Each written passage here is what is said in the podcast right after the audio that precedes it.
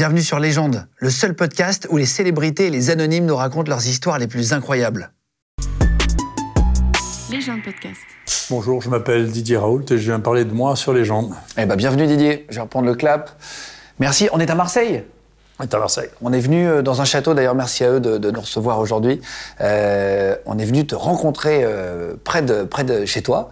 Euh, tu sorti un livre, une autobiographie il y a, il y a quelques mois, je sais que tu en prépares d'autres. Euh, moi j'ai regardé plein d'interviews de toi depuis euh, longtemps, je pensais que c'était assez intéressant de venir parler euh, de l'état du monde, de l'état de la France, de, de tes opinions euh, dans l'émission. On t'a découvert avec, euh, avec le Covid sur cette énorme vague de notoriété que tu as pris à l'époque. On va revenir, il y a une petite surprise à la fin de l'émission dont je t'ai pas parlé, mais c'est que de la bienveillance et c'est que des trucs sympas, t'inquiète pas. Je sais que t'aimes pas trop les interviews, toi, tu le, tu le dis, ça va aller? Oui, oui, non, mais je, je suis pas. Ça m'inquiète pas non plus. Hein, faut, faut, faut pas. On a eu des grandes discussions euh, devant euh, euh, le château avant pour préparer l'émission. C'était hyper intéressant. Donc je vais te reposer des questions dont on a un petit peu parlé, etc. Juste sur quoi est basé ton futur livre que tu es en train de préparer?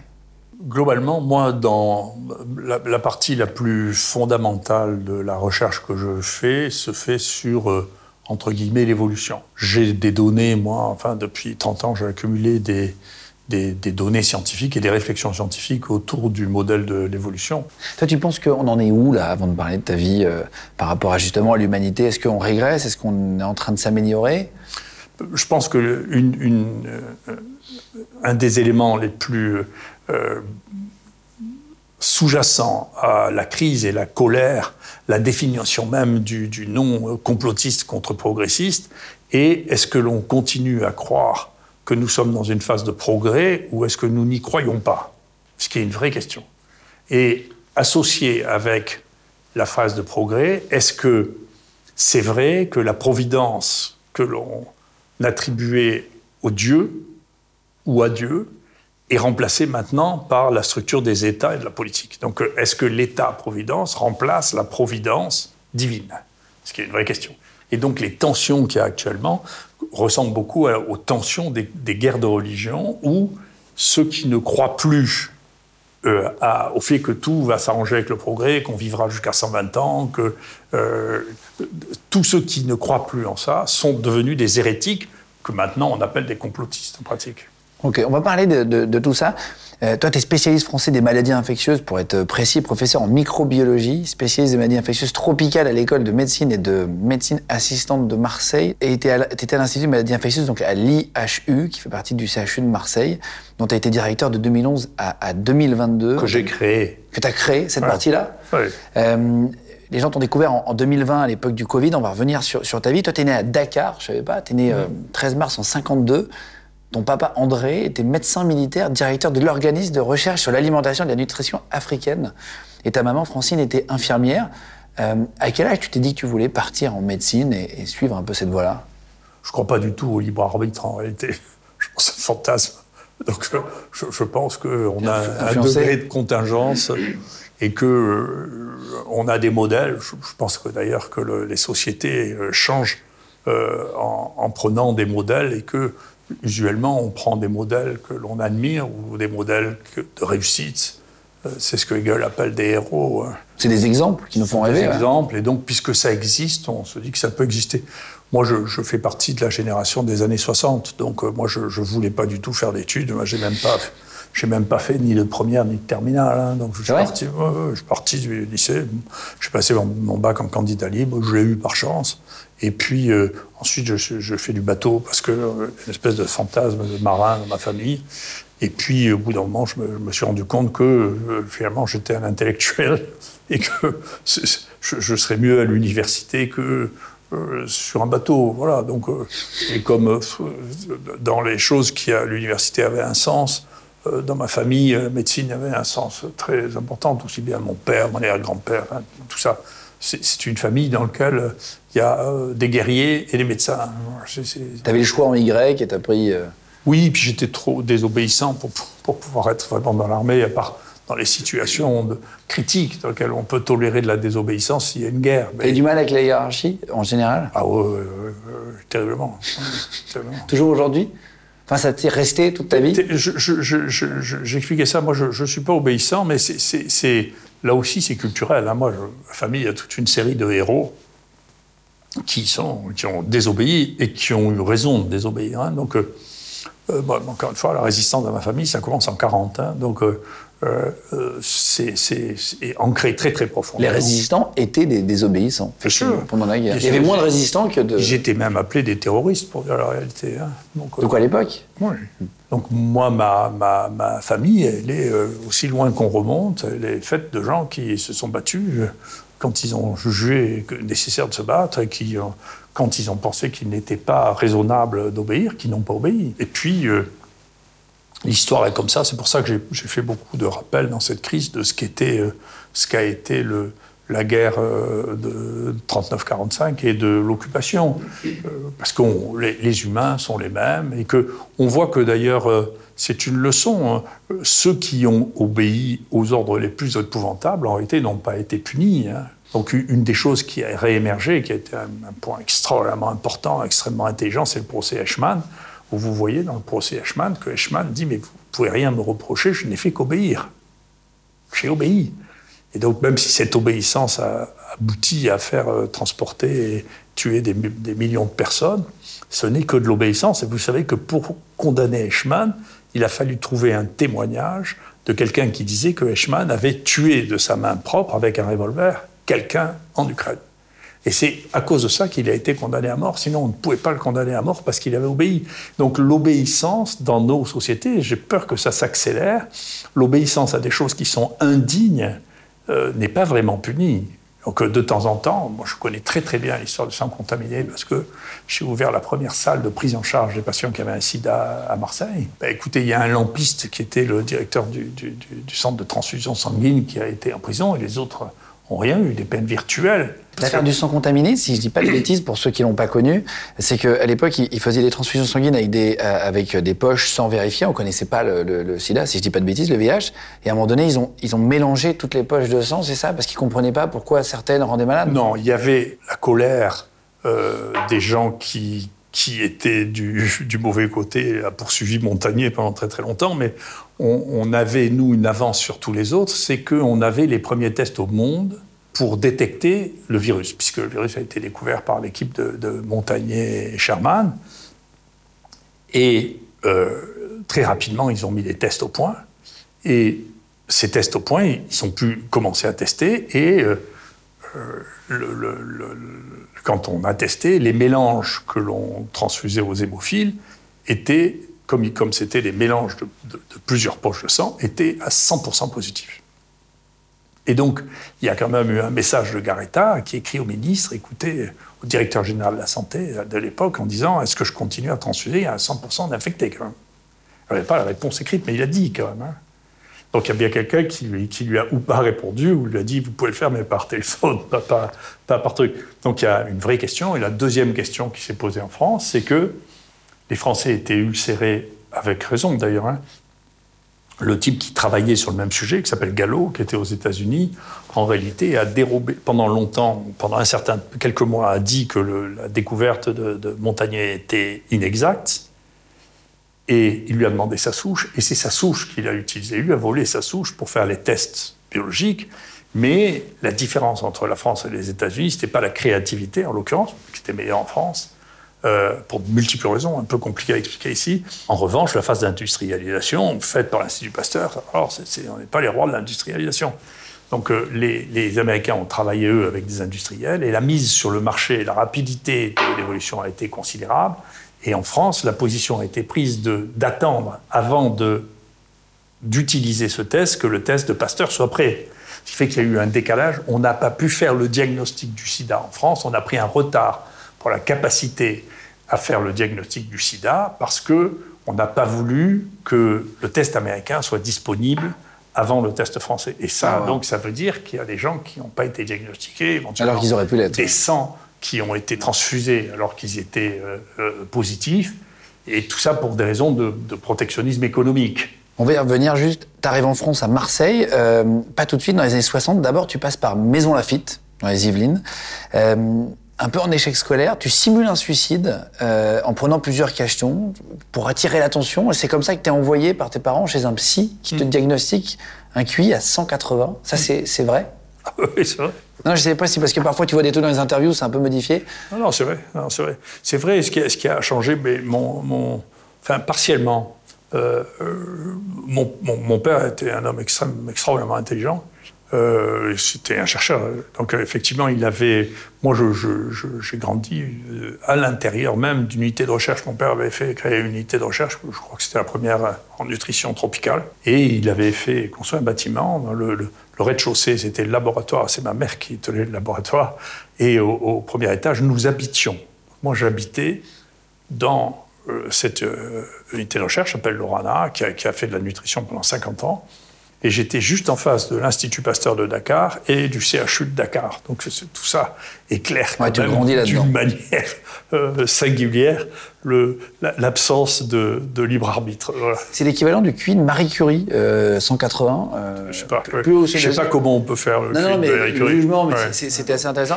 Entre 70 et 72, tu as plein de petits boulots. euh, tu, tu vogues sur les mers, tu disais, il y a sur Internet, il a marqué que tu as fait DJ. C'est vrai, ça? Oui, oui, oui, mais en 60... Oh, en 69, Tu mixais quoi? J'avais euh, j'avais un très bon ami qui, qui avait ou- ouvert une petite boîte de nuit et euh, qui, euh, qui avait besoin d'un DJ. Et donc pendant trois mois, euh, j'ai fait le DJ là-dedans. Puis on était dans un quartier. C'est l'époque où il y avait encore beaucoup de, de bandes de gosses de, de- de- de ce qu'on appelait les blousons noirs à l'époque. Et donc à un moment, ils sont venus où ils ont essayé de nous raqueter. Tout ça a terminé en une bagarre générale. Et donc la, la- la boîte a fini. C'est vrai Après la bagarre générale. Voilà. T'étais bagarreur, toi Non. t'étais- Si Ouf. C'est vrai Ouf. Ah, c'est marrant. Euh, en fait, tu t'aimes pas la hiérarchie, l'autorité, tu te laisses pas faire, quoi, en gros. Euh, non, puis j'ai des modèles, encore une fois, les modèles historiques. Ma, ma- ma grand-mère euh, disait descendre d'une branche bâtarde de- d'Henri de la Roche-Jacquelin. Je ne sais pas très bien si vous savez qui c'est Henri de la Roche-Jacquelin. Non. Euh, C'était un des généraux de la rébellion vendéenne, qui était général en chef euh, de l'armée vendéenne à 22 ans et mort à 23. Donc, euh, et sa devise était euh, si j'avance, suivez-moi, si je recule, tuez-moi, et si je meurs, vengez-moi. Donc, si vous voulez, j'ai été élevé quand même par des. C'est une phrase de vaillant. C'est une phrase. c'est une phrase de mec qui vit pas longtemps, par contre. Il n'est pas vécu longtemps. Voilà, voilà. mais c'est ah ouais, attends, énorme, énorme. Donc, euh, Et- euh, moi, mon, mon- mon grand-père a été mis deux fois en, en prison pendant la guerre. La première fois en 40 parce qu'il a refusé. Il faut savoir ce que c'est que l'obéissance. En 40, Pétain, quand il fait l'armistice, demande à tous les militaires français d'aller se rendre en Allem- aux Allemands sans même avoir tiré un coup de fusil. Et qui vont passer quatre ans et demi en Allemagne à servir l'Allemagne parce que Pétain leur a demandé de se rendre. Et il y a un certain nombre de gens, mon grand-père, qui s'était réengagé à 60 ans euh, comme officier, À 60 ans. à 60 ans, et donc qui a refusé de se rendre et qui a ramené ses hommes dans la, partie sud, la partie libre. Et quand il est arrivé, du fait qu'il avait désobéi, déjà, on l'a foutu en prison. Ce qui est très intéressant, je le dis régulièrement d'ailleurs pour irriter le directeur de l'assistance publique, c'est que le site de l'assistance publique à Marseille, c'est l'ancienne prison Saint-Pierre de Marseille, qui était la prison de femmes dans laquelle on guillotinait les femmes, euh, qui a été réouverte pour la guerre, était en prison. Ma grand-mère a été ensuite en prison, là, en 43, mise par les nazis, parce qu'elle faisait de la résistance avant d'être déportée à Ravensbrück. Donc cet endroit-là, il ne faut pas croire que les gens qui sont là-dedans me font peur. Il ne faut pas peur. Euh, après, tu Et je pars- leur obéis pas. Parce que je pense que ni ma grand-mère ni mon grand-père ne leur obéissaient et qu'ils avaient raison. L'histoire leur a donné raison. C'est comme Quelques ça. années plus tard, effectivement, ouais. Quelques années plus tard. Euh, ton papa décède en 78 à 26 ans. Il, il t'a connu médecin ou pas? Oui, oui, c'était- c'était un, une de mes grandes, euh, un de mes grands soulagements. C'est j'ai réussi euh, l'internat donc en mai euh, 78, euh, quelques mois avant qu'il meure, et donc c'était son bonheur. Ouais, Il t'a vu médecin. Médecin et interne, ce qui était autre chose à l'époque, c'était une espèce d'aristocratie, l'interne. Maintenant, ça n'existe plus, mais c'était une espèce d'aristocratie. Il y avait moins d'internes en France que de polytechniciens, quand même, par année. hein. Ah oui Alors, c'était un concours d'une- exigence absolument euh, colossale. Plus dur qu'aujourd'hui? Ah, ça n'existe plus aujourd'hui. Aujourd'hui, il y, a- il y a un classement pour tout le monde. Donc, euh, on est plus ou moins bien classé, mais il n'y a plus. Avant, c'était un concours dans lequel on, était même. Euh, nos profs considéraient qu'on faisait partie du club. Quoi. On rentrait dans une espèce d'aristocratie médicale, si vous voulez, qui a, été euh, changée parce que c'était. voilà, c'était plus la mode. En 81, tu deviens infectiologue, là, tu as ton diplôme d'état de docteur de médecine. Même année, tu obtiens le diplôme de médecine tropicale à l'Université de Marseille aussi. Un certificat d'études supérieures en bactériologie, euh, virologie clinique. Euh, et tu rencontres ta femme en 80, la même année, c'est ça, sur les bancs de la fac. Euh, la femme avec qui tu es toujours. C'est hein. mon étudiante. C'est mon étudiante. On faisait à l'époque quand on était interne. Tu as un point commun avec le président de la République, mais inversé. Peut-être pas la même différence, elle a 9 ans de moins que moi. Euh, quand on était interne, moi j'avais été formé comme ça. Euh, je, passé l'interne à des conditions tout à fait acrobatiques, comme mon baccalauréat, où tout le monde s'imaginait que j'allais me casser la figure. Ce qui était un vrai truc, si vous voulez revenir sur l'histoire du QI à 180, d'abord mon père. Quand mon père a ça, encore une fois, il s'en doutait parce qu'on avait des rapports avec lui qui étaient très. On avait des rapports très, très. de, grande complicité. Et du coup, quand mon père a su ça, il a dit. Euh, en accord avec le pédopsychiatre, on, lui laisse faire euh, ce qu'il veut parce que de toute manière, il s'en sortira. Voilà. Donc, euh, avec un potentiel comme celui-là, il fera un peu tout ce qu'il veut. Ah, ils t'ont laissé euh, vivre. Donc, ils m'ont laissé. C'est pour ça que je peux faire toutes les bêtises que je voulais. Il n'y avait pas beaucoup de doutes sur l'issue. Et donc, moi, quand, quand, je me suis retrouvé à, à, à faire ça, un des, une des questions de ma vie, c'est euh, avec ça, jusqu'où je, je suis capable d'aller? Qu'est-ce que je peux faire?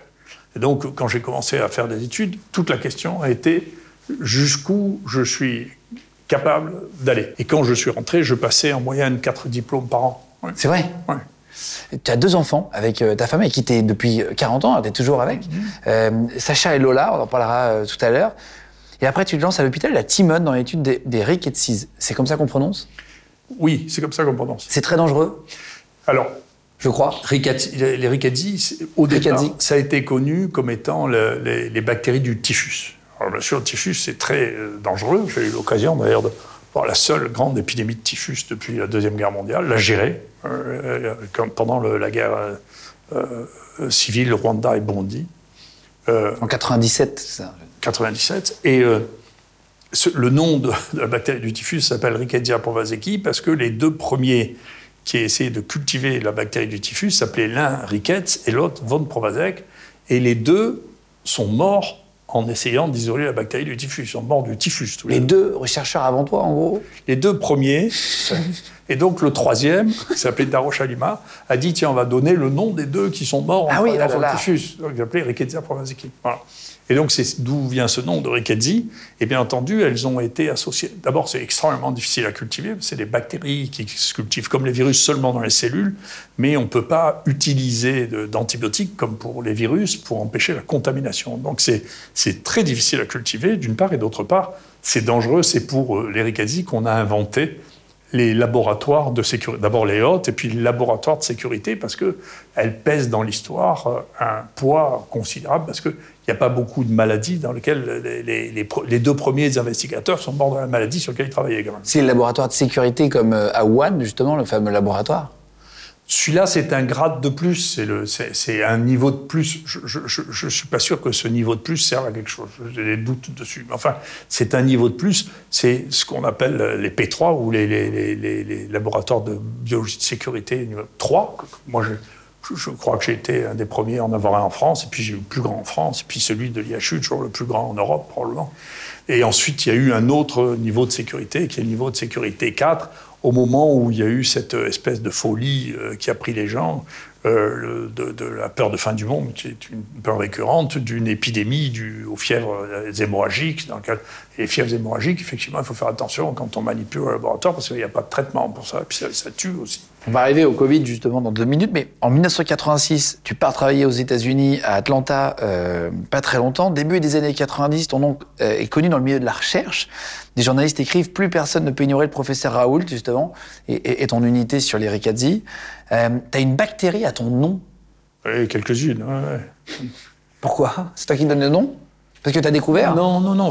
globalement, dans toute ma, ma carrière, j'ai, avec mon équipe, découvert plus de 1000 bactéries euh, infectant les hommes, c'est-à-dire à peu près un tiers de toutes les bactéries qu'on peut trouver chez les hommes, c'est mon, équipe avec moi qu'ils ont, les avons trouvées par des techniques stratégiques que j'ai mis en place petit à petit.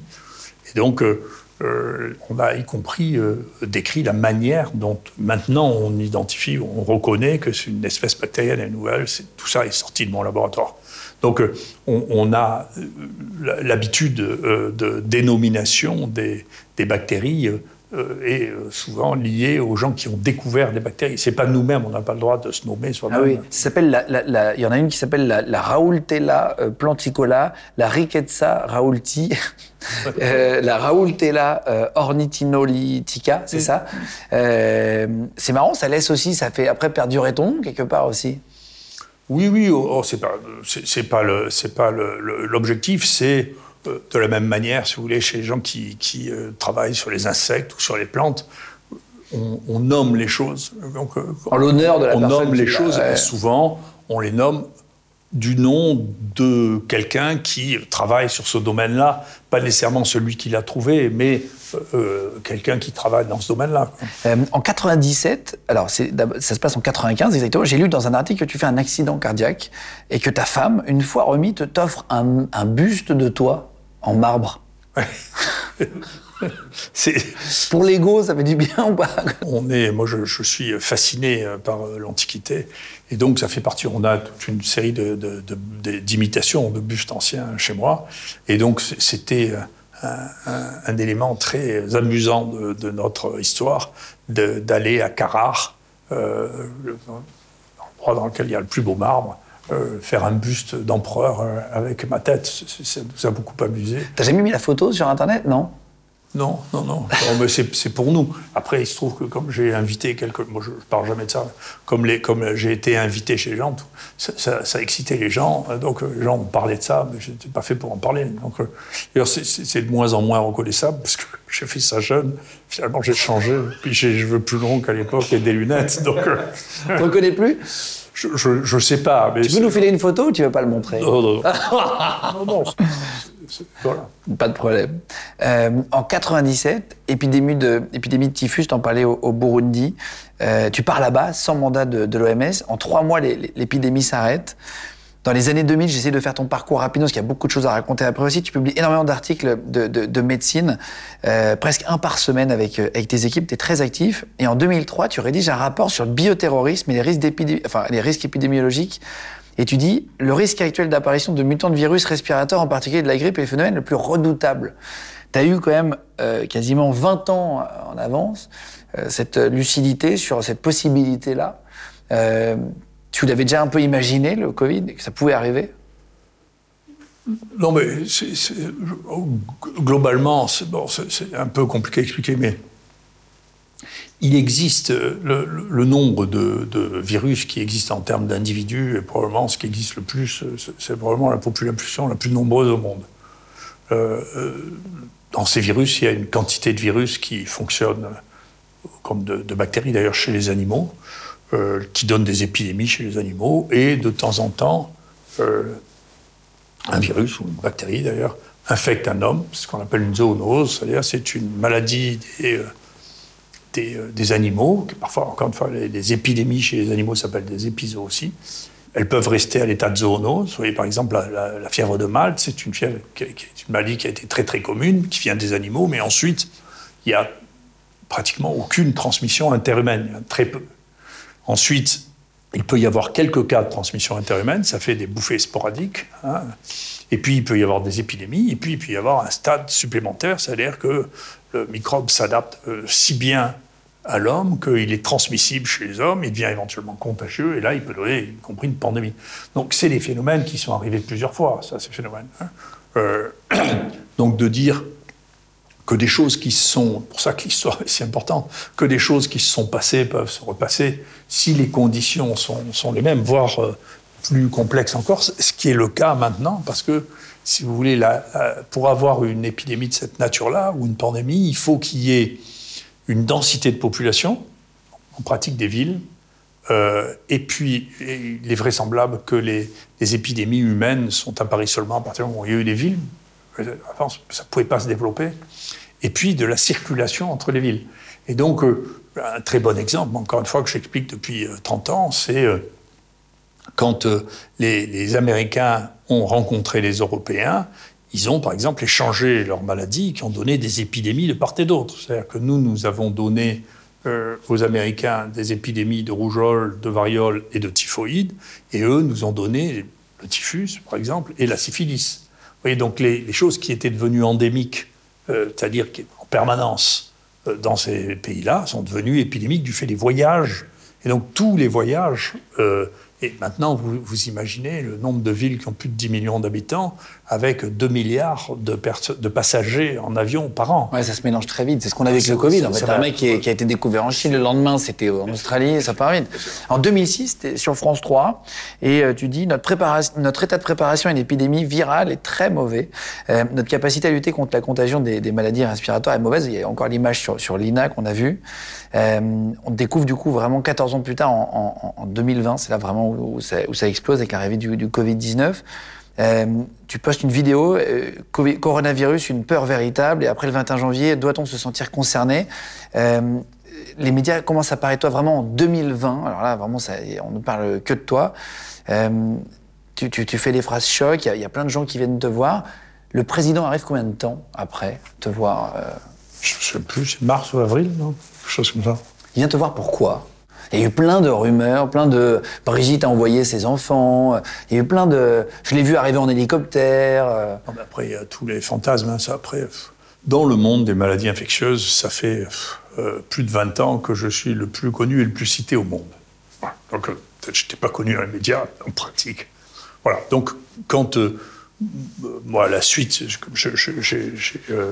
généralement, j'ai fait suivre d'actes les, opinions ou les analyses que je faisais. J'ai dit très tôt dans ce pays, à l'époque où j'avais fait ce, rapport euh, pour le ministre de la Santé et le ministre de la Recherche, j'ai dit mais il faut faire des infectiopoles, c'est-à-dire des sites dans lesquels vous aurez à la fois toutes les capacités diagnostiques, la capacité d'isoler les malades, de faire de la recherche, de faire de l'épidémiologie.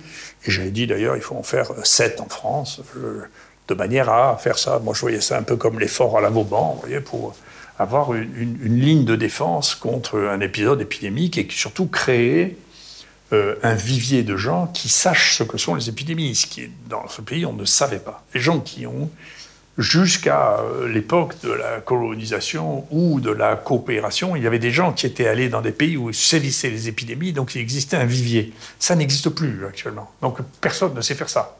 Et donc on a vu les gens qui ont dirigé cet épisode-là, il n'y en a aucun qui sache réellement ce que c'est qu'une épidémie.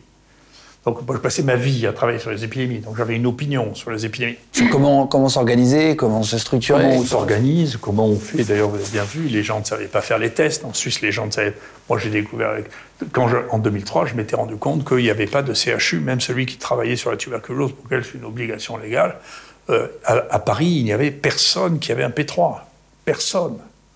Personne. Et donc, euh, quand est arrivé le même désastre que l'on a vu, donc il y avait une espèce de fantasme euh, qui, qui, qui, fait que j'ai toujours pris cette, euh, la, gestion du Covid avec distance. Moi, j'avais vécu avant ça la gestion de l'anthrax. Donc l'anthrax, c'est un, un déconnage. il y a, en 2002, il n'y a pas d'autre mot, c'est un déconnage de l'armée américaine. C'est-à-dire que euh, les Américains qui avaient essayé de militariser donc, la bactérie du charbon, l'anthrax, pendant des années, ont décidé d'arrêter en 72 euh, et puis, euh, euh, manifestement, l'ingénieur qui faisait ça, et qui faisait ça à Fort Detrick, un laboratoire P3, manifestement a pris des échantillons de l'anthrax qu'ils avaient militarisé quand son laboratoire était fermé. Et en 2002, dans l'explosion d'émotions qui a suivi l'attentat sur les tours jumelles, un certain nombre de politiques et de journalistes ont reçu des enveloppes avec des sports d'anthrax. Il y a eu sept morts en tout. Et donc, euh, tout ceci a servi d'argumentaire à George Bush et à Colin Powell pour dire que euh, l'anthrax était terrible et que Saddam Hussein, un truc, et Colin Powell secouait une, éprouvette avec euh, de la poudre qui devait être de la farine en disant Regardez, il y a des silos entiers d'anthrax en Irak et donc il faut aller arrêter ce fou avec les armes de destruction massive dans l'anthrax. En France, l'émotion était pareille, absolument non gérée. Euh, et il a été envoyé euh, dans le temps 3000 poudres comme ça de farine, de plâtre, de n'importe quoi. Pour faire peur Pour faire peur. Mais du coup, il fallait les analyser même quand tout ça n'avait pas de sens. On est arrivé là aussi à des folies. On a foutu en prison des types qui, qui avaient envoyé une lettre en marquant euh, Vive Ben Laden dessus en disant euh, qu'il terrorisait les gens. Donc il y a eu déjà une crise de nerfs extraordinaire. Et on s'est retrouvés les seuls en France à être capables de faire ces analyses parce qu'on était seuls équipés, les seuls, d'une manière absolument euh, extraordinaire. Les seuls d'ailleurs qui étaient d'accord pour prendre des gardes et qui se retrouvaient avec deux gardes un jour sur trois étaient euh, un Irakien et un Syrien. C'était eux qui faisaient les gardes, les médecins de garde pour faire ces analyses, c'était. Alors, les renseignements généraux nous surveillaient, vous êtes sûr Non, attendez, c'est des internes comme les autres, sont faisant de fonction. ça leur faisait un choc que les types qui travaillaient pour analyser le charbon soient l'un un Irakien et, l'autre un Syrien. Mais on fait ça en toute légalité. Et donc, euh, les gens se sont rendus compte que à Paris, si vous voulez, quand les choses sont arrivées, écoutez bien, parce que ça, c'est comme ça que l'idée s'est mise en place à la pitié, où ils étaient censés être les spécialistes de la tuberculose, des tuberculoses résistantes, etc., ils n'avaient pas de P3. Et quand on a dit, mais on va vous avez des poudres pour voir s'il n'y a pas le charbon dedans, le, personnel de ce laboratoire a fait valoir que si on faisait ça, ils faisaient valoir leur droit de retrait. C'est-à-dire que personne ne voulait, à Paris, il n'y avait pas une personne qui acceptait de faire ces analyses-là. Donc il restait un, un laboratoire militaire qui avait, en tout et pour tout, un technicien, et nous, en France, qui faisaient ça. Et donc, on a fini par tester plus de la moitié des poudres. Et à chaque fois, c'était pareil, on rendait les résultats en 24 heures plutôt que euh, les, militaires qui étaient débordés, qui parfois prenaient des semaines avant de rendre un résultat. Donc, on, voyait bien, il y avait tout dedans. Une émotion. Le type s'était fait rouler. En réalité, moi, j'ai connu les gens qui ont euh, travaillé sur le charbon américain. Le, type qui a séquencé ça, qui était dans, le, grand laboratoire de, de séquence, qui s'appelait Tiger, je, le connais. Et donc, euh, moins de deux mois après l'accident, il savait que c'était la souche. Parce que quand vous faites le génome, vous pouvez savoir identifier au niveau de la souche. On savait, il savait que c'était la souche qui, avait, qui était sortie du laboratoire de Fort Detrick. Donc, il savait que c'était une histoire de déconnage américano-américain. On le savait, et il le savait deux mois après. Donc, quand Colin Powell secouait ça, il savait très bien que c'était pas vrai. C'était pas vrai. C'était un mensonge énorme. Et donc, si vous voulez, c'est la preuve, d'ailleurs, je, sais que vous voulez me poser la question à la, fin de savoir si on a appris quelque chose, on n'apprend jamais rien. Parce que si, si les gens avaient appris les choses, si on a appris nos erreurs, je veux dire. Si on avait appris les choses, tout ça devrait être, comme l'histoire de l'Oxycontin, tout ça devrait être dans l'esprit des gens, de faire la facilité avec laquelle on manipule les gens et l'opinion est quelque chose qui est terrifiant et qui se reproduit. Moi, j'ai fait une conférence récemment. On me demandait qu'est-ce que, vous disiez, qu'est-ce que vous, diriez de tout ça. J'ai dit, vous savez, il faut euh, écouter la sagesse sédimentée. Dans la sagesse sédimentée, bien sûr, il y a les fables de La Fontaine et puis ou d'Ésope. Et puis il y a les contes pour enfants. Dans les contes pour enfants, moi j'adore euh, le conte danois qui sont les habits neufs de l'empereur où l'empereur euh, se fait faire des habits neufs. Euh, en réalité, il ne voit rien du tout, il est tout nu. Hein. et le, tailleur qui se fiche de lui lui dit, vous savez, c'est parce que c'est des habits que ne voient que les gens intelligents. Les gens qui sont bêtes ne voient pas les vêtements. Très bien. Alors, l'empereur sort, et puis tout le monde dit, il n'y a que les gens intelligents qui voient les vêtements. Alors tout le monde dit, oh, que c'est beau, que c'est beau. Oh, oh. Puis il y a un gosse qui dit, mais il est nu. Donc ça a donné lieu à l'expression, le roi est nu. Alors, c'est vrai, mais on pourrait penser que le roi nu nous amènerait à réfléchir à l'idée de la propagande. C'est-à-dire, on, vous raconte, la propagande, c'est-à-dire propager la foi. Hein. C'est propagande, voyez, fidé, hein, donc c'est propager la foi. Et donc, euh, on pourrait imaginer que le coup d'après, ça ne va pas marcher. Mais moi, ce que je pense, c'est que tous les jours, le roi revient tout nu, et tous les jours, les gens recroient qu'il est merveilleusement habillé. Et donc, c'est un conte à faire décliner ce compte pour dire on peut vous couillonner tous les jours. On peut vous couillonner tous les ans, et tous les ans, vous allez dire non, mais c'est pas vrai que l'industrie pharmaceutique pense à autre chose que notre bien, quand même. Vous pouvez accumuler tous les exemples. Si vous pensez que le rôle de l'industrie pharmaceutique et des gens qui le dirigent, c'est de gagner de l'argent comme tous les industriels, et que donc il faut avoir les mesures de sécurité que vous avez pour que leur intérêt soit le même que le nôtre. Si vous ne réalisez pas ça et que vous dites non mais s'ils le disent, c'est pour notre bien, c'est que on peut vous faire le coup du roi nu tous les jours, tous les jours, tous les jours, et vous continuerez. D'accord? À y croire. À y croire. Euh, est-ce que tu as suivi un petit peu, pendant le Covid, euh, tu es devenu très très populaire, il y a eu des mèmes, ce qu'on appelle des mèmes sur Internet, c'est des photos un peu drôles, etc. Tu regardais, tu as suivi un peu tout ça ou pas Pas du tout. Ça t'intéressait pas? Non, non, non, globalement, euh, comment dire, j'explique ça souvent à ma manière. Moi, je, suis un stoïcien. C'est-à-dire, la seule chose qui m'intéresse, c'est l'estime que je me porte à moi-même. C'est ça qui m'intéresse. C'est une des raisons qui explique pourquoi j'ai cherché mes limites, c'est pour savoir est-ce que je suis allé euh, aussi loin que mon potentiel me permettait d'aller? C'était ça ma question à moi. Euh, mais du coup, je, suis euh, l'inverse de ce qui est à la mode, c'est-à-dire les, hystériques au, sens médical, c'est-à-dire les, les, grands séducteurs. Je ne suis pas du tout euh, mon but n'est pas du tout de séduire, je m'en fiche, ça ne m'intéresse pas. Mais ça t'a fait plaisir pas du de, tout. de voir. Euh, je, même, je crois, je veux pas dire de conneries, mais il y avait un clip de rap, ils avaient pris un sosie, tu sais pas si tu l'as vu, je sais plus qui c'était. Euh, on me, l'a dit une, une, une, fois. On me l'a dit une fois. C'est plus troublant qu'autre chose. Hein, c'est troublant.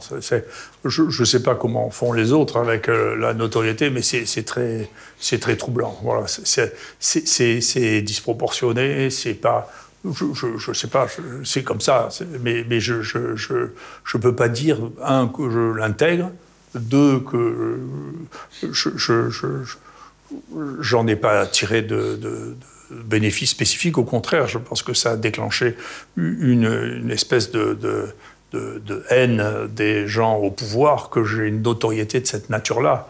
Euh, parce que euh, les journalistes et les politiques ont quelque chose de commun, que je partage absolument pas et que je ne partage pas depuis bien longtemps. Ils imaginent que le sommet de la réussite, c'est de devenir un homme politique, un ministre, président de la République. Et moi, je, n'y crois pas. Je dois reconnaître que beaucoup de, ceux que j'ai rencontrés, je n'ai pas du tout d'estime pour euh, euh, ni leur clairvoyance, ni leur intelligence. Donc, euh, si vous voulez, pour moi, c'est pas un avenir, ça l'a jamais été. Mais c'est difficile pour des gens qui, le premier but d'un homme politique pour pouvoir être élu, c'est de cultiver sa notoriété. Vous savez bien, on ne peut pas avoir une opinion des gens qu'on ne connaît pas. Donc tout leur objectif est la notoriété. Et donc, ils ne peuvent pas imaginer que ce, capital de notoriété ne soit pas utilisé pour faire de la politique, puisque pour eux, c'est le but ultime, c'est de faire la politique. Et, pour moi, ça n'est pas un but du tout.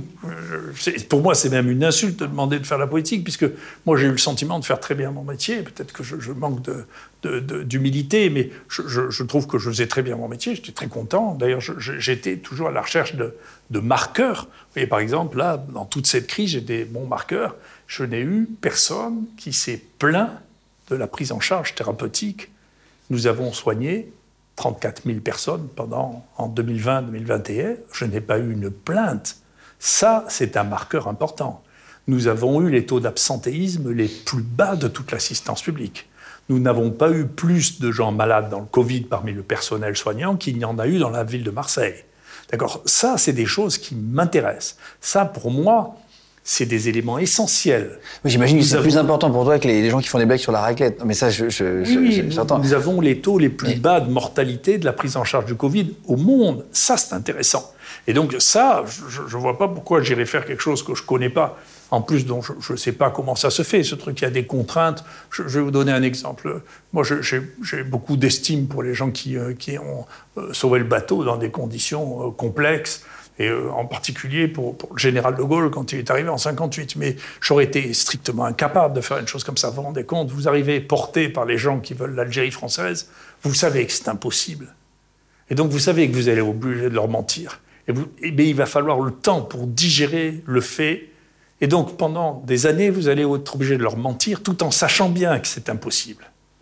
Comment, comment Moi, je ne sais pas faire un truc pareil. Il faut avoir une certitude sur les choses de la même manière que j'aurais pas pu être un général d'armée qui envoyait euh, euh, une vague de front euh, en 14 en sachant qu'il y en avait deux sur trois qui allaient mourir. Enfin, c'est des natures différentes. Chacun a une nature. On ne peut pas transformer sa nature euh, qui est euh, d'être un médecin et un chercheur en, quelqu'un qui manipule l'opinion ou qui manipule les gens dans des buts qui ne sont pas toujours clairs et que vous pouvez parfois même pas expliquer. Euh, pour parler de la chloroquine, justement, tu évoques ce traitement à l'époque miracle, etc.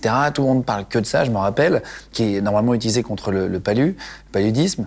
Euh, et là, je crois qu'il y a Olivier Véran, qui est là, euh, à l'époque, qui est au ministère de la Santé depuis, qui est ministre depuis 10 jours, qui va publier un, démenti, ça va créer le débat. Il t'appelle, vous avez une discussion à l'époque. Comment ça se passe quand...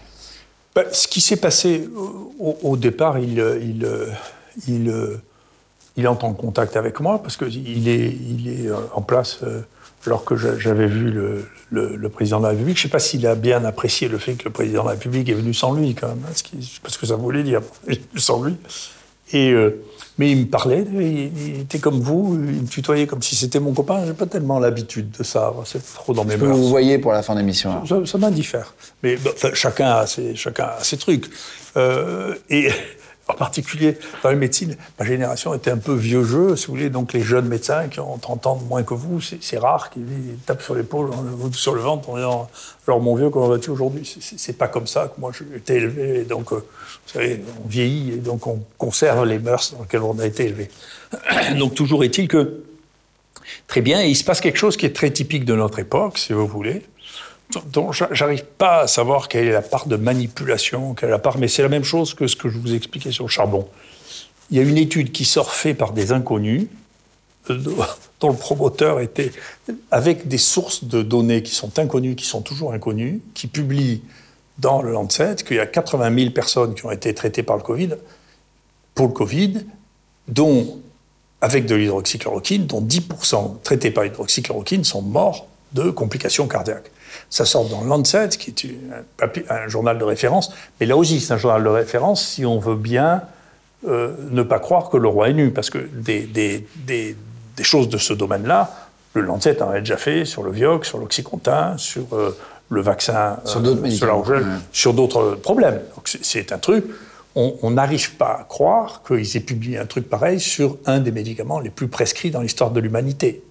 Il y a eu une année où il y a eu 6 milliards de traitements par la chloroquine dans le monde. Une année. Vous découvrir brutalement que ça donne 10% de trucs, c'est impossible. Il se trouve que je connaissais quelqu'un qui était un des conseillers du, président qui me dit, qui m'appelle vendredi soir, non, est-ce que tu peux regarder ce papier? C'est un truc. Je dis, écoute, je suis épuisé, le week-end je me repose, je te dirai lundi. Et le temps que je le regarde, le samedi déjà, parce qu'on vit une époque dans laquelle... Ça va vite. Il y a, oui, oui, c'est de l'agitation, tout ça. Il y a une agitation entre les journalistes et les politiques qui se sentent obligés de parler tous les jours, tous les jours, tous les jours. Moi, je ne suis pas en phase avec ça. J'ai besoin de réfléchir d'abord avant de parler. Je réfléchis.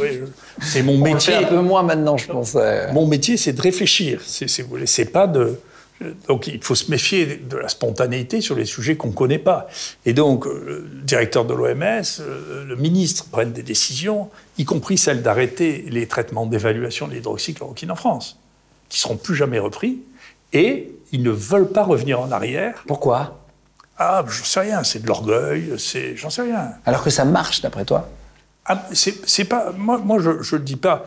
Encore une fois, je ne suis pas un, un fanat de, ni de, la, mode actuelle qui sont les evidence-based, ni de la mondialisation. Hmm. Il y a des moi, je, moi, je dis chez nous, non, non, non. Je dis, voilà, chez nous, moi, j'ai analysé très profondément, ça a beaucoup irrité le gouvernement, mais très profondément, toutes les thérapeutiques que nous avons faites pendant deux ans. Il y en a qui ont pris l'hydroxychloroquine, il y en a qui n'en ont pas pris parce que chaque médecin individuellement a bien le droit de dire moi je ne le fais pas. Les malades ont bien le droit de dire écoutez moi j'en veux pas. Donc on avait du coup des groupes témoins parmi les gens qui euh, n'en avaient pas. Nous, dans le cadre de la manière dont on a traité les gens, on a une différence extrêmement significative dans l'espérance de vie. Nous, on a regardé la mort. Une des manières de déguiser l'efficacité de l'hydroxychloroquine, c'est pas se limiter à des choses qui, qui, sont objectives, la mort. Si vous dites oui, non, mais lui est sorti plus tôt, le hospitalisé, vous arrivez à tricher. C'est ce qui a été fait pour, pour euh, le Remdesivir dans le New England, parfois aussi. C'est-à-dire, comme en réalité, il avait décidé de regarder la mort, et ça ne marchait pas, parce qu'il n'y avait pas moins de morts avec euh, la Remdesivir, et donc ils ont changé, parce que théoriquement, c'est un truc totalement interdit, ils ont changé les objectifs pour dire on va regarder la durée d'hospitalisation. D'accord? Pour, pour un produit qui ne marche que pour au début, c'est-à-dire pour les gens qui ne sont pas hospitalisés.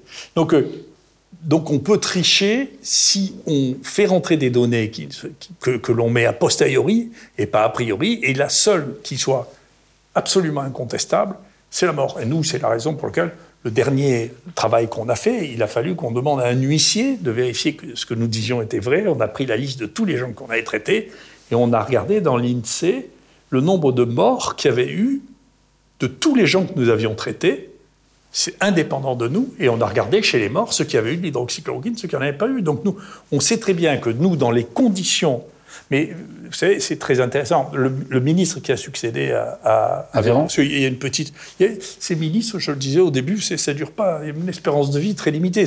Moi, j'en suis au cinquième depuis le début du Covid quand même, hein. avec des des pertinences dans la connaissance médicale qui vont en se dégradant de manière assez spectaculaire. Hein. Donc ils prennent des gens qui sont de moins, en, forcément, moins, euh, de moins en moins compétents au fur et à mesure que le temps passe. Enfin, toujours est-il qu'il y en avait un qui, était compétent au moins sur l'hydroxychloroquine, c'était Brown, puisqu'il a fait sa thèse de médecine là-dessus. Donc il sait très bien sur les ah tentatives de, de suicide à l'hydroxychloroquine. Et il dit, écoutez, il commence à y avoir des problèmes à partir de 2 grammes par jour. En dessous, il n'y en a pas. Et dans les dosages qu'on fait, on a les problèmes à partir de 2,5 microgrammes par ml. Très bien. Nous, il se trouve que ça fait 30 ans que j'utilise l'hydroxychloroquine pour d'autres maladies, et donc ce qu'on utilise, c'est 600 mg, c'est très en dessous. Donc on a et on donnait ça aux gens pendant des années. On sait très bien qu'il n'y a pas de problème avec ça. Ce qui est très intéressant, c'est que l'essai anglais qui est devenu la référence, c'est fou, on donnait 2,4 grammes, ce qui est d'ailleurs la dose toxique. Et c'est devenu l'essai de référence de l'OMS, l'essai de référence du monde entier. C'est des gens qui ont donné des doses de dingue. Des doses de, pour, pour, chevaux. À l'inverse, le, le truc qui a été fait par la France avec l'OMS, ils ont donné des doses qui sont les deux tiers des doses que l'on donne nous. Donc ces gens sont, ont, fonctionné comme fonctionnent les gens qui ne, les non sachants, c'est-à-dire pour eux l'hydroxychloroquine c'est un mot, c'est pas une dose, c'est pas une durée de traitement, c'est pas des conditions de traitement. Donc si vous donnez des doses, vous donnez dix fois la dose. Vous savez si vous donnez le doliprane par exemple. On peut mourir du doliprane. Bien sûr, c'est le premier, la première cause de greffe du foie au monde, le doliprane. D'accord la, dose mortelle de doliprane, elle est quatre fois la dose que vous prenez aujourd'hui. Donc si vous avez mal et que vous commencez à prendre du doliprane... On peut mourir. Ah bien sûr, on meurt de ça. Une des parties très importantes, déjà en plus si vous avez un problème hépatique, une des parties très importantes du problème qu'il y a eu avec l'épidémie de chikungunya euh, à La Réunion... Avec les moustiques, C'est oui, c'est parce que ça donne des douleurs très persistantes très longtemps. Il y avait des gens qui avaient déjà, qui, avaient déjà une consommation alcoolique relativement importante. Et si vous avez le foie, le foie déjà un peu fatigué et que vous prenez un peu trop de doliprane, mais vous en mourrez. J'ai une question, petite question sur le doliprane. Il y a une rumeur, une légende urbaine hmm. qui dit que quand on, boit de l'alcool, le soir avant de se coucher, il faut prendre un, un doliprane pour être bien le lendemain. J'ai entendu que c'était en fait encore plus dangereux les gens font un lien. la déduction, ça vaut ce que ça vaut. Moi, je ne suis pas un homme de déduction. Hein. Donc, euh, les gens disent écoutez, c'est mauvais pour le foie, donc si vous prenez de l'alcool, c'est aussi mauvais pour le foie, donc vous mettez les deux ensemble. Un plus un égale deux, quoi. Mais sur le doliprane, en revanche, je peux vous apprendre quelque chose qui est très intéressant. Ça, je ne pas dire que c'est pas intéressant. On peut apprendre un truc par jour déjà, il dit Raoul. Le doliprane est un excellent somnifère. D'accord? Et dans un monde bien fait, il devrait y avoir un repositionnement de l'utilisation de doliprane pour les insomnies de brève durée. Parce que ça marche très bien. Et celui qui m'a raconté ça, c'est un, professeur de psychiatrie très, très intelligent, qui, discutait avec moi, qui m'avait contacté, avec qui je discutais à propos de, du repositionnement de l'hydroxychloroquine comme antiviral, ce qui est quelque chose qui va de soi en pratique. Hein on sait très bien comment ça marche, ce qui se passe. Et puis, euh, au laboratoire, si on met l'hydroxychloroquine avec les cellules et les virus, ça empêche les virus de se multiplier. Donc, c'est des choses simples. Hein. Mais il me disait, mais vous savez, il y a un autre élément qui est euh, le doliprane. Maintenant, on sait, ça se fixe exactement au cerveau, euh, au même endroit que les benzodiazépines qu'on donne comme somnifères. La différence, c'est que les benzodiazépines entraînent des addictions qui sont définitives pour certaines d'entre elles. Et vous commencez à prendre ça, vous ne savez pas si un jour vous pourrez vous en arrêter. C'est le problème des somnifères, hein, de plein de gens qui n'arrivent plus à, les dormir sans... Surtout les benzodiazépines. Les benzodiazépines, ça donne des addictions qui sont comparables à celles des opioïdes. Hein. Donc, il faut se méfier beaucoup des antidouleurs. Bien sûr, tous les opioïdes sont incroyablement addictifs. Hein. Le plus grand scandale de l'industrie pharmaceutique, c'est l'oxycontin, dont euh, Barack a estimé qu'il avait tué 500 000 personnes aux États-Unis, rien qu'aux États-Unis. Et actuellement, c'est toujours, vous pouvez toujours en distribuer tant que vous voulez. Aux États-Unis, les boîtes d'Oxycontin ont remplacé le trafic d'héroïne, quand même. Hein. C'est l'industrie pharmaceutique. Ils n'ont toujours pas été condamnés. Hein. Pourtant, il y a eu une série télé. Vous voyez que le roi peut revenir, être nu tous les jours ils vous font bouffer quand même le fait qu'il est bien habillé. J'ai entendu que le doliprane, les gens qui essayaient de se suicider, qui n'y arrivaient pas au doliprane, c'était encore pire après, ça leur détruisait le foie, c'était vraiment euh, très douloureux. Ah, assez, non, non, je vous dis, la, ça détruit vraiment le foie. C'est la première cause de greffe hépatique quand même, hein, les suicides au doliprane.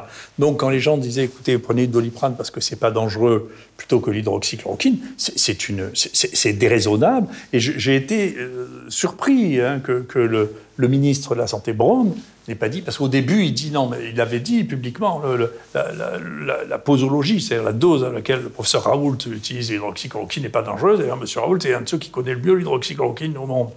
Donc c'est intéressant qu'après devenu ministre, cette position-là se soit complètement inversée, ce qui montre bien, vous voyez, la différence entre le discours et la réalité.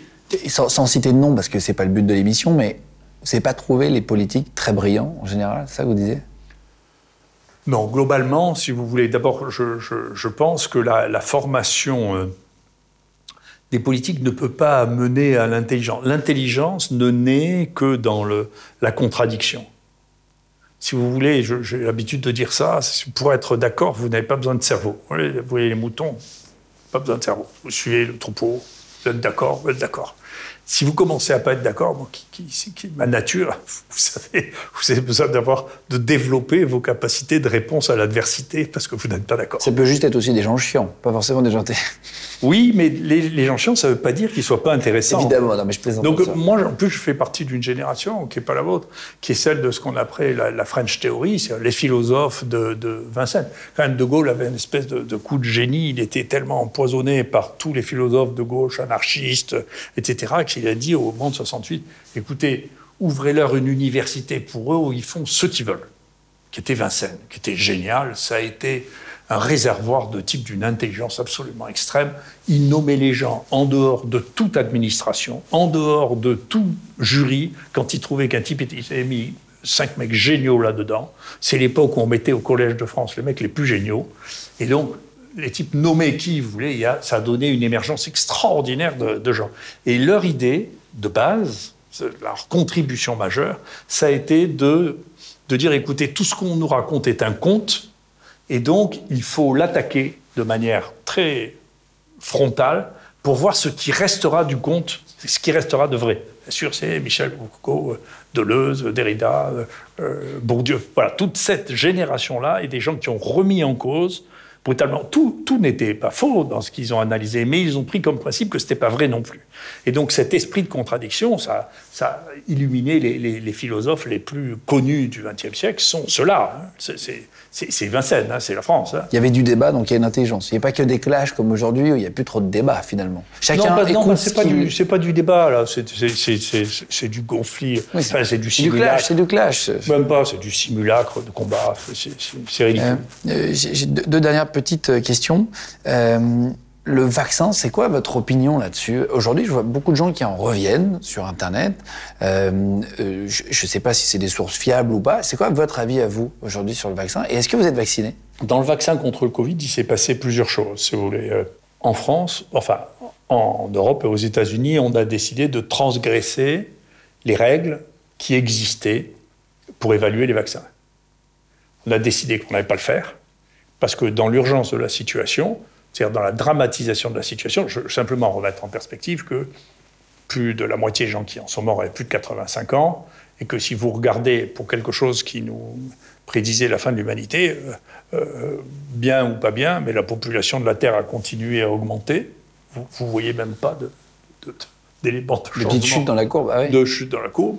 La population française a continué d'augmenter, donc toutes les populations ont continué d'augmenter. Donc l'idée qu'il y a eu une espèce de ravage euh, n'est pas vrai. Donc moi je l'avais dit, c'est très bien. D'ailleurs, quelqu'un qui l'a truc, vous savez, il est mort plus de, gens de moins de 20 ans pendant cette période en trottinette que de Covid-19 quand même. Hein. Donc euh, si vous voulez, il y a la raison ne compte plus.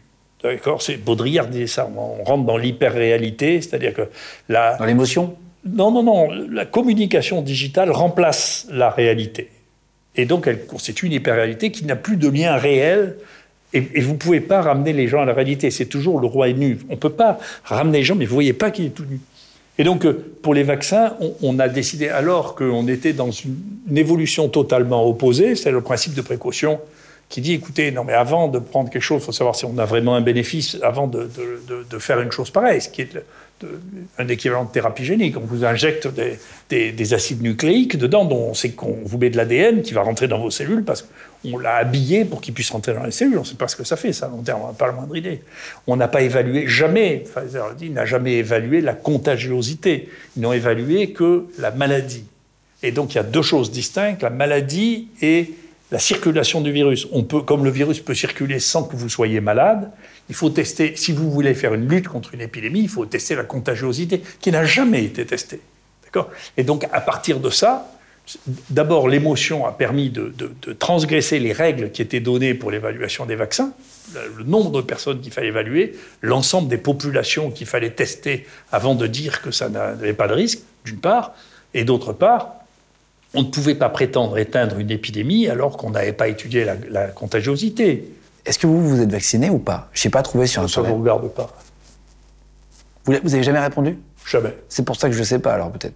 Je n'ai pas trouvé d'information, donc je me suis dit, je vous la poserai. Euh. Ma vie euh, euh, privée. Votre vie génétique ne nous regarde pas. Et puis, je, de ce point de vue-là, j'estime ni être un exemple, ni être un contre-exemple. Oui, c'est chacun sa, son opinion là-dessus. Depuis quelques années, dernière question, quand je vais à la pharmacie pour acheter de l'amoxicilline, de, un antibiotique, etc., euh, même pour mon fils, par exemple, du doliprane euh, enfant, j'ai du mal à en trouver. Euh, comment ça se fait qu'on a du mal à trouver des médicaments? Est-ce que c'est un problème de molécules? Est-ce que c'est les ingrédients qui sont pas rentables sont pas rentables. Et donc, si vous voulez, il y a, y a, on ne peut pas envisager cette crise, on ne peut pas y réfléchir sans évoquer le fait que le domaine le plus rentable du monde occidental actuellement, c'est l'industrie pharmaceutique. C'est le plus rentable de tous. 35% de rentabilité, vous imaginez que Pfizer, en 2021, a fait 20 milliards de bénéfices. je ne sais pas si vous imaginez ce que c'est, mais c'est dans ce chiffre d'affaires de 80 milliards, plus que le PIB de la moitié des pays du monde. Donc ça, c'est la dernière rentabilité, puisqu'on ne produit plus rien, on n'a plus que du tertiaire. Hein. Donc euh, la France, l'Angleterre... Il n'y a plus d'usines en France, plus beaucoup on, empoisonne les agriculteurs qui sont parmi les rares qui faisaient encore quelque chose de leurs mains. Euh, et donc, euh, tout est devenu du tertiaire. Et les pays dans lesquels il y a le plus de tertiaire, c'est la France, l'Angleterre et les États-Unis, dans lesquels une des rares choses qui soit faite ou qui soit conceptualisée, c'est l'industrie pharmaceutique qui est très généralement euh, ensuite sous-traitée dans les pays dans lesquels on travaille de ses mains. Et donc, si vous enlevez ça, le modèle, ça et euh, les journaux scientifiques et médicaux, vous êtes mort. Là aussi, rentabilité, Elsevier, Springer, c'est 35%. C'est colossal. C'est l'argent, en fait, en gros C'est moins rentable. Si vous voulez, le, le, modèle des médicaments ne rentre pas du tout dans le modèle du progrès technologique, parce qu'il n'y a pas d'obsolescence des molécules chimiques. Une molécule chimique, une fois que vous l'avez trouvée, c'est la même. Vous pouvez revenir à la faire dans 40 ans, 50 ans, 100 ans. Et donc, tout le principe du brevet de Watts, qui est, ça dure 20 ans, dont vous voyez que c'est un des enjeux de nos sociétés. Ça dure 20 ans, pardon, c'est juste pour dire qu'on on invente une molécule et crée un médicament, pendant 20 ans, ils ont le droit de l'exploiter seul et après, c'est à tout le monde. Après, c'est ça, ok, pour comprendre. Et donc, vous voyez bien sur votre téléphone, vous voyez bien sur, je sais pas quoi, vos appareils photo, l'obsolescence programmée, les voitures, vous voyez bien qu'on rend les voitures obsolètes. Moi, quand j'étais jeune, une voiture, deux jours, ça a duré 35 euh, ans. Maintenant, un, on fait le contrôle technique et puis comme ça, on vous désingue. Deux, c'est plein d'électroniques qui tomberont en panne régulièrement. Et donc la durée de vie, c'est extraordinaire de voir que la durée de vie d'une voiture maintenant est euh, le quart de ce qu'elle était il y a 20 ans. Le progrès, c'est oui, on diminue. il faut, on diminue la longueur de vie des objets pour que vous les rachetiez. Ça, c'est la société de consommation. Et la société de consommation, bien sûr, est rentrée dans les molécules chimiques. Et donc, les différents États, dont l'État français, payent de moins en moins cher les médicaments qui ne rapportent pas d'argent, à telle enseigne que, de toute manière, ils sont les derniers sur la liste quand euh, ceux qui les fournissent, qui sont massivement la Chine et l'Inde, euh, si vous leur achetez 30% moins cher que les Italiens ou que euh, les, les, Espagnols, les autres, ben, vous serez le dernier servi.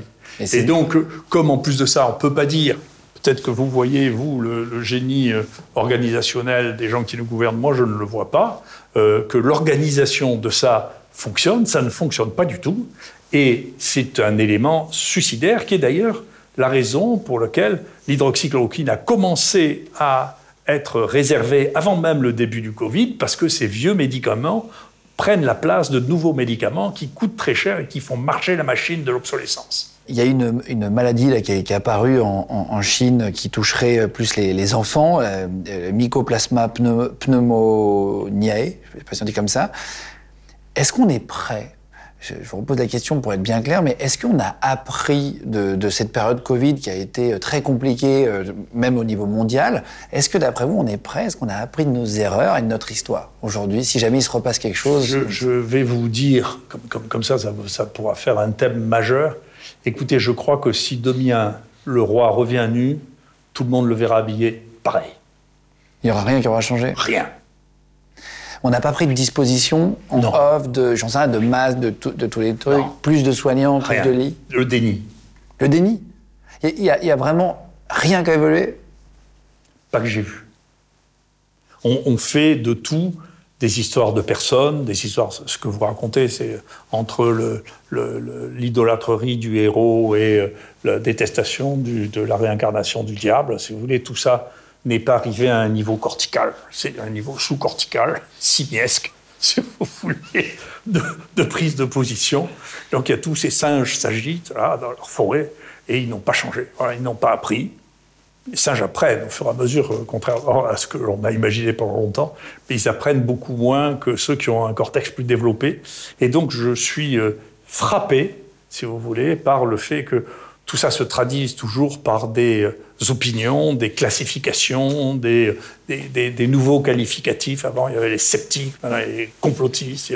Si sceptique était une, une insulte. Climato-sceptique, c'est ça Climato-sceptique.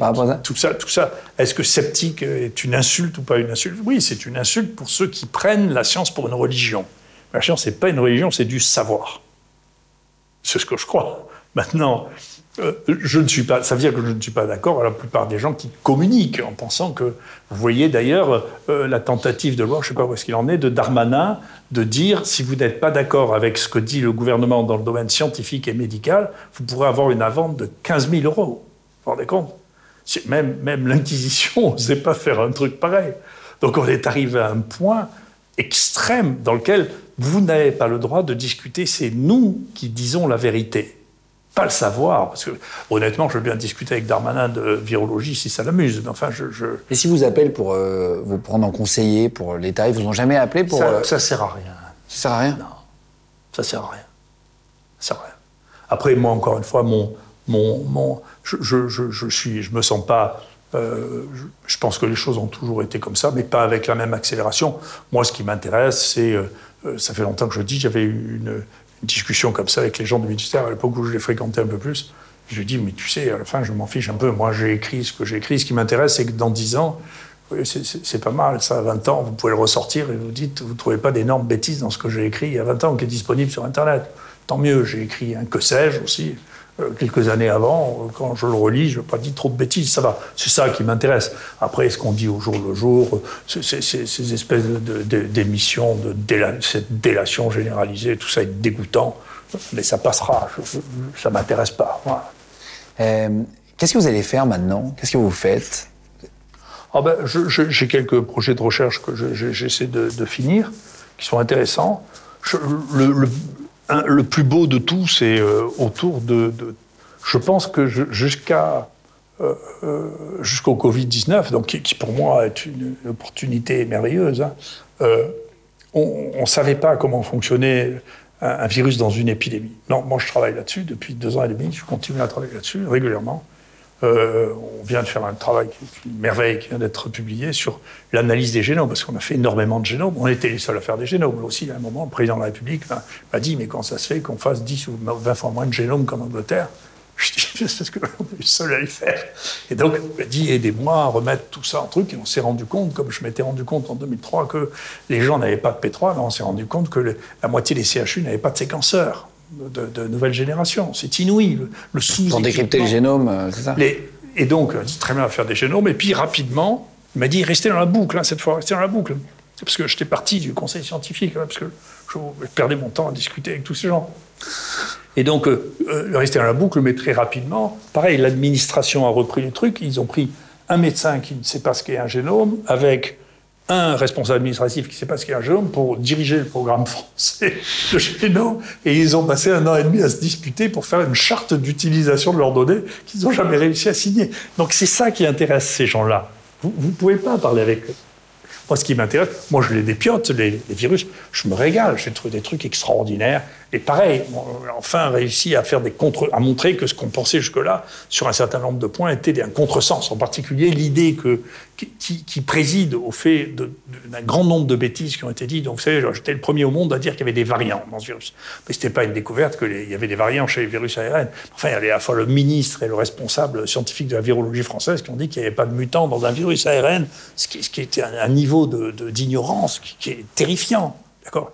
Mais ils continueront et rediront les mêmes bêtises. Mais c'était ça, justement, qui était la clé de attendez, est-ce que vous êtes sûr qu'en faisant un vaccin avec l'ancien virus, vous allez pouvoir contrôler, ou est-ce qu'au contraire, vous allez forcer les virus à muter de plus en plus vite pour échapper à la pression phénoménale que vous aurez fait avec le vaccin? Vous l'expliquez, vous expliquez plein de choses dans votre autobiographie. Je, je, rappelle, je mets le lien en cliquable sous la vidéo. Si vous voulez commander le livre de, de Didier Raoult, je vous mets le lien, il n'y a plus qu'à cliquer dessous. Euh, c'est chez Michel Lafon, pour ceux qui veulent le, le, commander ailleurs. Et sinon, je vous mets le lien en cliquable sous la vidéo si vous voulez le chercher. Euh, je vais faire rentrer, pour terminer, 30 secondes, Catherine Grassi, euh, qui va vous offrir un petit cadeau. Euh, je me suis dit que c'est sympa de repartir avec un petit cadeau à la fin d'une émission. On va la faire rentrer, il y aura une petite surprise. C'est parti. Voilà, bonjour Catherine. Bonjour. Merci d'être venue jusqu'à nous. Avec plaisir. Euh, vous avez ramené un, cadeau euh, à, à, Didier Raoult. Vous oui. vous, êtes jamais rencontrés? On s'est jamais rencontrés parce que je, je voulais pas le déranger en fait. Ça fait au moins deux ans que j'ai envie de lui remettre. Euh, C'est parti de mon, de mon médecin qui m'a dit, euh, écoute, euh, il savait que je suis centonnière, on se connaît depuis 30 ans. Vous faites des centons Je fais des centons, oui. C'est pas le premier que vous verrez. Hein. Je sais que vous en avez vu passer d'autres. Hein. Voilà. Et, euh, et il m'a dit fais-moi le docteur Raoult, s'il te plaît, parce que j'en peux plus. Il me dit je veux qu'il trône sur mon bureau. Je dis écoute, je suis en pleine saison là. C'était en, en, septembre 2020. J'ai dit je peux pas. Je ferai ça en janvier. Je me mettrai là-dessus en janvier. Et donc en janvier 2021, je, je le lui ai fait.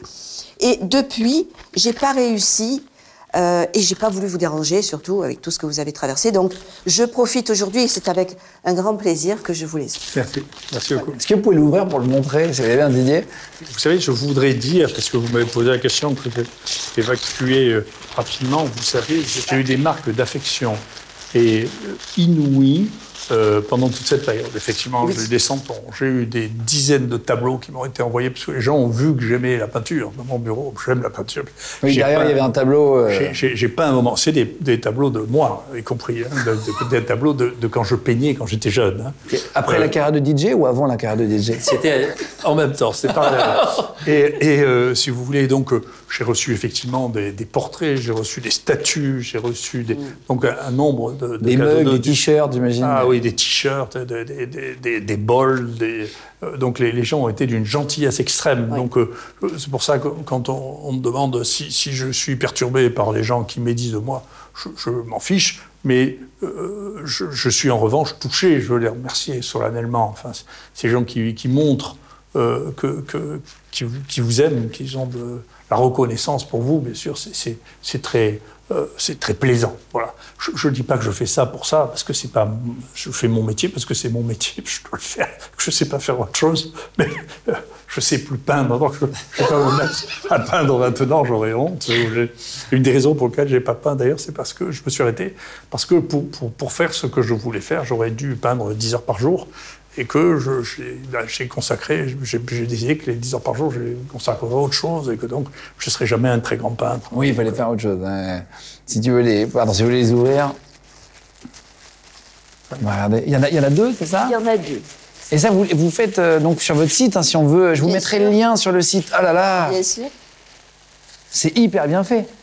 Et donc sur votre site, il y a. Alors il y a... le, plus grand, le, plus, le plus grand que j'ai eu des cadeaux, c'est une, une magnifique euh, tableau de, de, de moi qui été fait pour, pour que je, je l'affiche dans le... Les ah. petites lunettes se sont barrées. Il faut les remettre. Ah, il y a des petites lunettes Oui, il y a des petites lunettes. Oh là là Mais euh, ouais, ouais, ouais. c'était un immense tableau qui devait faire 2 mètres sur 3 que, qui m'avait demandé de mettre dans les hachuches Je que j'ai mis je dans vais les faire hachuches. ça hors caméra. Mais euh, le gouvernement était tellement en folie contre moi que la première chose qu'ils ont voulu, c'est décrocher ce tableau et l'enlever.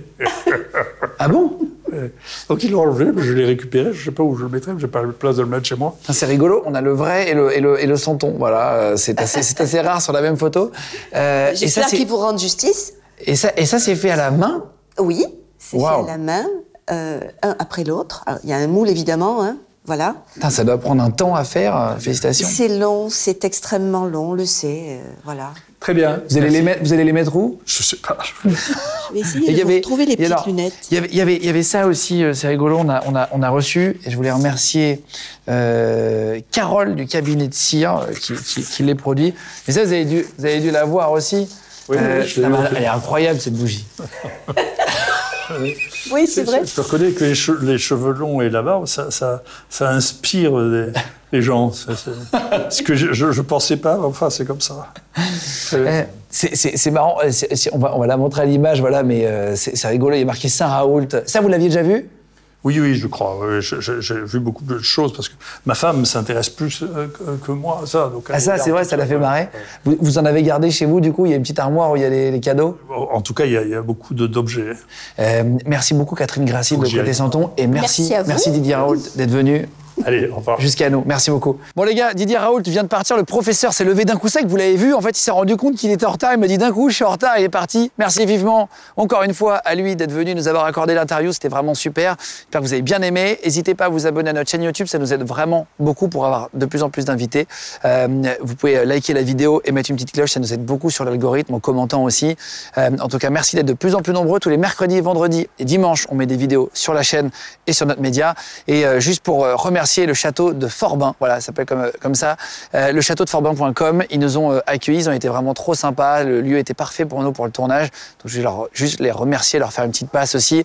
Ils font des séminaires, ils font des mariages, ils font maison d'artistes aussi. Vous pouvez dormir dessus, vous pouvez réserver tout château. C'est vraiment très très joli. Donc voilà, le château de Forbin.com. Et merci à l'hôtel qui nous a servi un petit déj trouve ce matin. C'est le Provence à, à Gémenos. Voilà, on remercie tout le monde comme on le fait à chaque fois. Gros bisous tout le monde et à la prochaine vidéo.